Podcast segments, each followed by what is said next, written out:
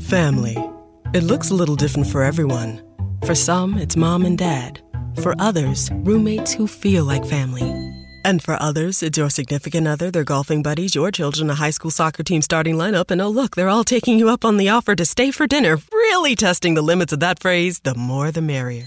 But no matter where you call home, Geico makes it easy to bundle and save on home and car insurance. Easier than making three frozen pizzas and assorted frozen veggies into a cohesive meal.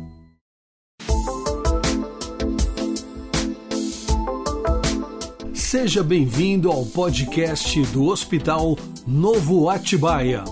Toda semana, conteúdos inéditos e muita informação para você e sua família sobre saúde, qualidade de vida, medicina e bem-estar.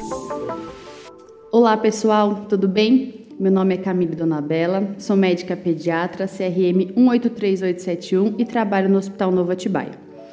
Hoje vou falar sobre um tema muito comum, principalmente nessa época do ano e nesse momento de pandemia, que é a tosse.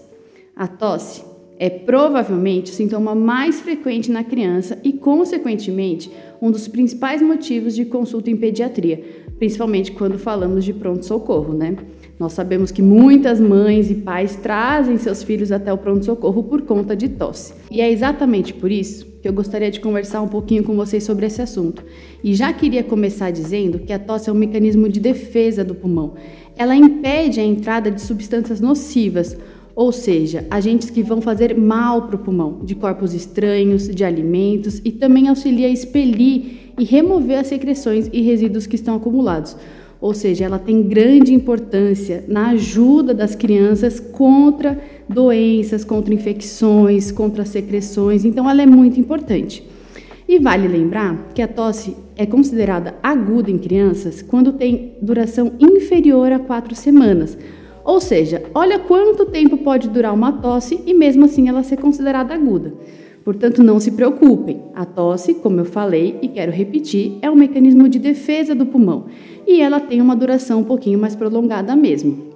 As causas mais comuns de tosse aguda são as infecções de vias aéreas superior, ou seja, as que estão associadas a nariz, garganta, nada lá do pulmão. Normalmente, as tosses agudas são causadas por essas infecções de vias aéreas altas, como a gente chama, e normalmente estão associadas com quadros virais, Portanto, elas são autolimitadas. Isso significa que a maioria tem a sua resolução espontânea, ou seja, elas vão melhorar sozinha, independente da gente utilizar algumas medicações, da gente fazer um tratamento específico.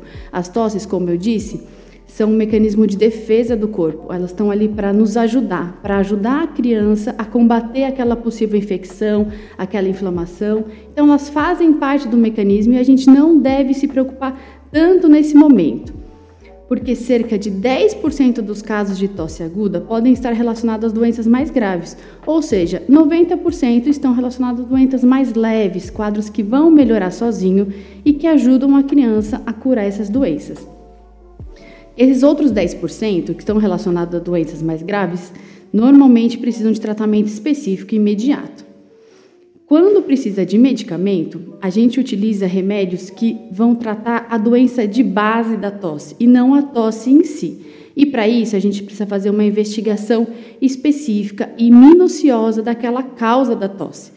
Com o tratamento, as tosses que acompanham as infecções de vias aéreas superiores desaparecem espontaneamente em 50% das crianças em até 10 dias e em 90% em até 25 dias após o início do quadro.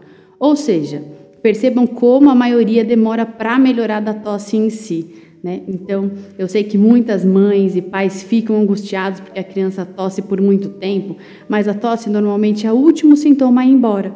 E como eu falei, ela é um mecanismo de defesa, então faz parte e é esperado que a criança ainda tussa por alguns dias a mais. Então não fiquem apavorados se a criança já estiver melhor de todos os sintomas e a tosse persistir mais um pouquinho. Ela costuma demorar mesmo para melhorar.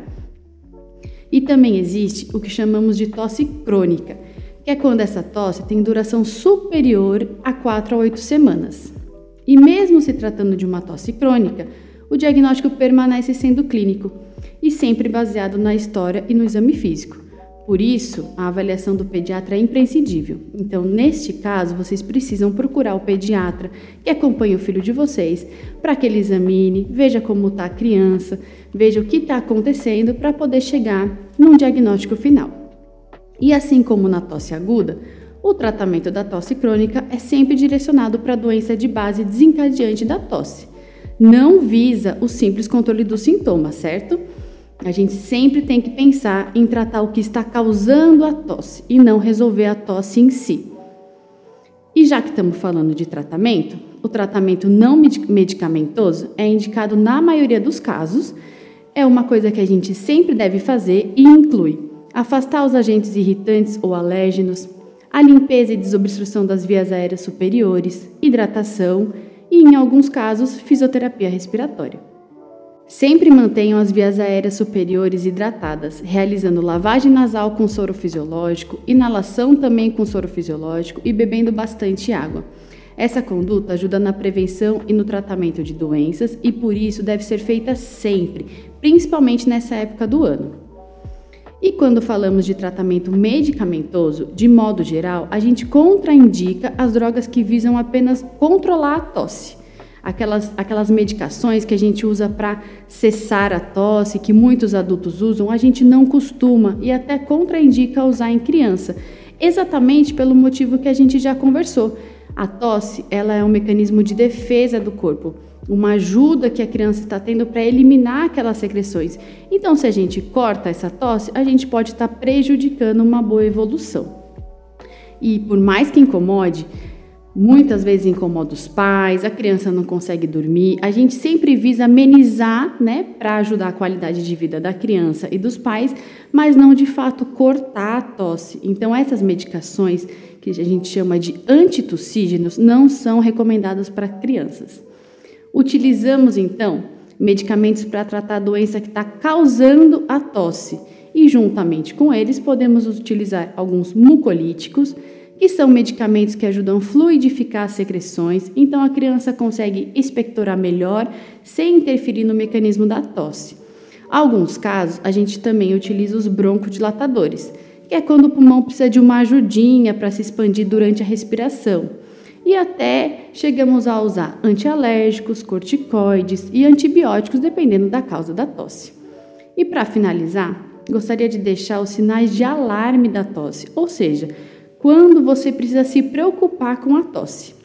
Os sinais de alarme são quando a tosse se prolongar por mais de quatro semanas, quando a tosse ocorrer em recém-nascidos ou lactentes menores de seis meses, quando ocorrer após engasgos acompanhado de cianose, que é quando o bebê fica roxinho, e quando estiver associado a algum outro sintoma, como perda de peso, falta de ar, febre, chiado, vômito e prostração.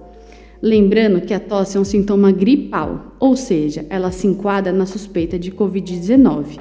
E pensando nesse momento que estamos passando, vocês precisam sempre lembrar disso. Mantenham a calma, façam isolamento e procurem um atendimento se necessário. Espero ter ajudado vocês com essas informações e até a próxima. Acesse hospitalnovo.com.br e conheça mais sobre o Hospital Novo Atibaia, o único com certificação ONA da região Bragantina. At ADP, we work with more than 860,000 companies worldwide. That gives us a pretty good idea of how to help businesses grow stronger. Whether it's through data insights that help you make informed decisions about building a team that works better as a team or by keeping you ahead of thousands of changing regulations so you can keep ahead of everything else. Like building that better team. Grow stronger with ADP. HR talent, time, and payroll.